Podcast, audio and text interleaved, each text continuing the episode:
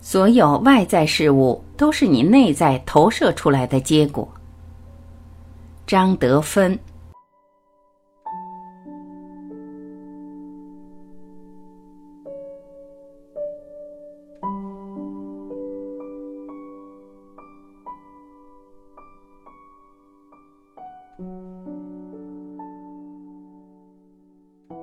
看清内在的自己。所有的人事物都是你内在的投射，就像镜子一样的反映你的内在。什么是投射？投射指的是我身上内在有的一些东西，我不承认，或是我压抑了，或是我其实很排斥自己这部分的东西，于是我看不见它们，但是我可以轻易的在别人身上看到。然后我会起反应，并且予以谴责。黄金投射指的就是你在别人身上看到的美好特质，其实也是你自己拥有的，只是你从小没有去发掘、连接、活出这些美好的特质，所以你以为你没有。但是只要你在别人身上看到的东西，你自己身上一定都有。比如。你看见一位女士聪明优雅，其实你看到她身上的东西，你自己都有，这就叫黄金投射，是你自己不愿意看到的。小时候因为某种因素，你不愿意自己太聪明，不愿意自己太优雅，可是你现在其实都做得到，只是你没有往那个方向发展，所以投射在别人身上。同样的负面就是说，这个人怎么这么懒惰，我好讨厌他。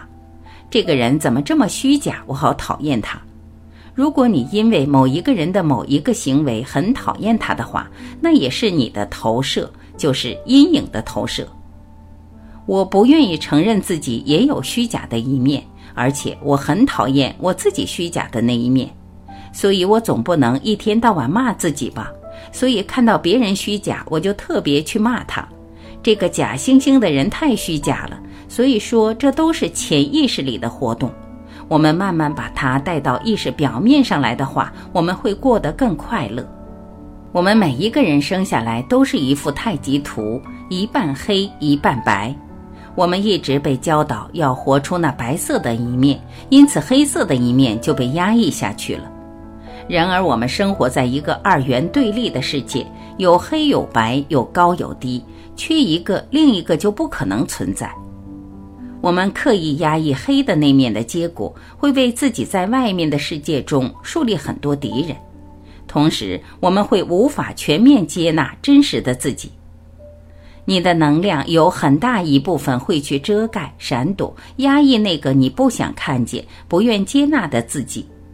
但是，当你全然接纳真实的自己的时候，所有的特质都会在正面的光明中被转化。另外一种情形就是，如果你看到某人的行为觉得很不顺眼，你会去批判他。比方说，说谎欺骗别人、误解别人还理直气壮，或是欺善怕恶等等行为。如果你对这些行为特别痛恨，那就表示你曾经也有这样的行为，而虽然表面上你没有察觉到，可是某个部分的你是心知肚明的。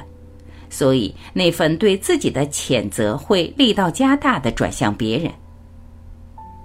如何了解自己？像拉开距离观察一个人一样观察自己。我刚刚做了什么动作？我为什么要那样说？我内在的感觉是什么？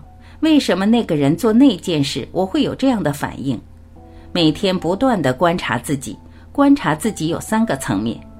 第一个层面是身体。你身体的状态，你有多少了解？因为我们的潜意识常常透过我们的身体来跟我们沟通。某些人，比如腰酸背痛，都是有原因的。比如肩膀常常很紧的话，责任感很重，全天下的责任都压在身上，一定要如期完成。观察自己内在哪里不舒服。第二是思想，你现在想什么？负面的思想会造成负面的行为。负面的态度造成负面的人生，所以都是从思考开始的。一件事情有很多面，在于你怎么想。当你思考的结果对你和你的爱人、你和你的同事，你和你的老板，你和你的朋友，你和你的父母和你的小孩都没有帮助的时候，你应该看看能不能反向思考。第三是情绪，你要随时感受到自己的情绪。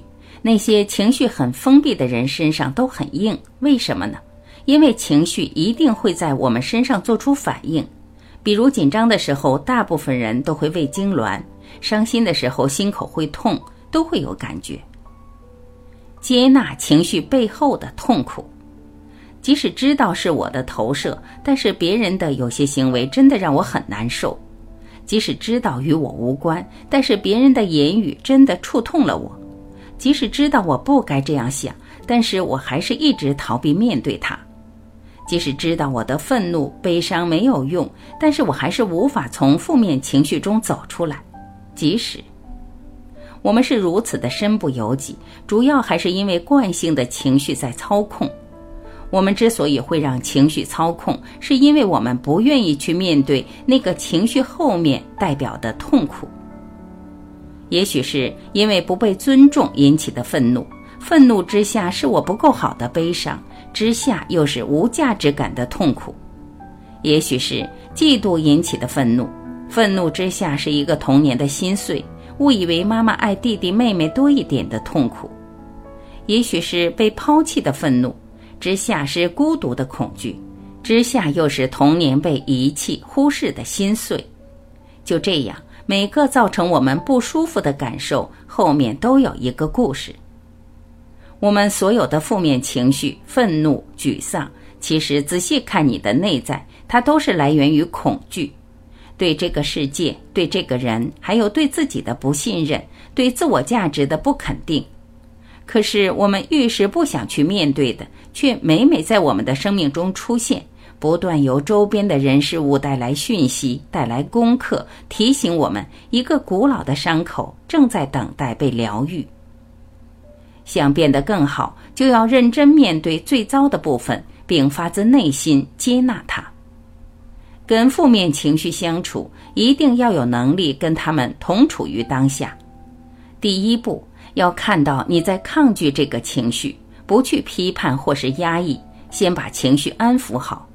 我愿意跟我的这种痛苦情绪在一起，看着它同处于当下。等到把它消化消解之后，你会发现内在的力量增强了。疗愈之后，你会更开心、更自由，成为一个更完整的人，因为你收复了一部分被抛弃、压抑的自己。安抚情绪的方法：情绪会来就会走，它不会一直都在。给负面的情绪一个空间，学会和它相处。当你的内在世界调整得很好的时候，你的外在世界就会自然而然变得很顺利。这里有一个简单的方法，大家可以试试看。当生活中有让我们不舒服的事情出现时，用这个自我安抚的方法来面对。一，看到自己的不舒服。接受自己的不舒服与对方无关的这个事实，而试着去看见，这是你内在一个多年的旧伤被触动了。二、自我对话，告诉自己，这个不舒服的经验是一条让你更加的了解自己的必经之路，它没有对错，不需要你去抗拒或是否认，它出现的目的是要帮助你成长，不是来找茬的。三。慈悲地关照自己，觉察自己身体哪个部位有紧绷或是不舒服的感觉，把自己的呼吸轻柔而慈悲地带到那里，轻轻地安抚它。四，与不舒服的感觉和平共处，透过你的自我安抚，把你那个不舒服的感受全部包容在自己的身体里，不去批判或是压抑。这个时候，你可以呼求不同的更高力量来帮助你。更高力量可以是一个神旨，或是你内在的至善力量。让这个最高力量把光带进来，拥抱着你不舒服的那个部位，像抱着一个受伤的脆弱小孩一样温柔而慈悲的。上面第四个步骤是借由高频率的正面能量来中和你低频率的负面能量。在他们整合之后，你就穿越了自己一直不敢也不想面对的负面情绪和痛苦，进而看到真正的自己。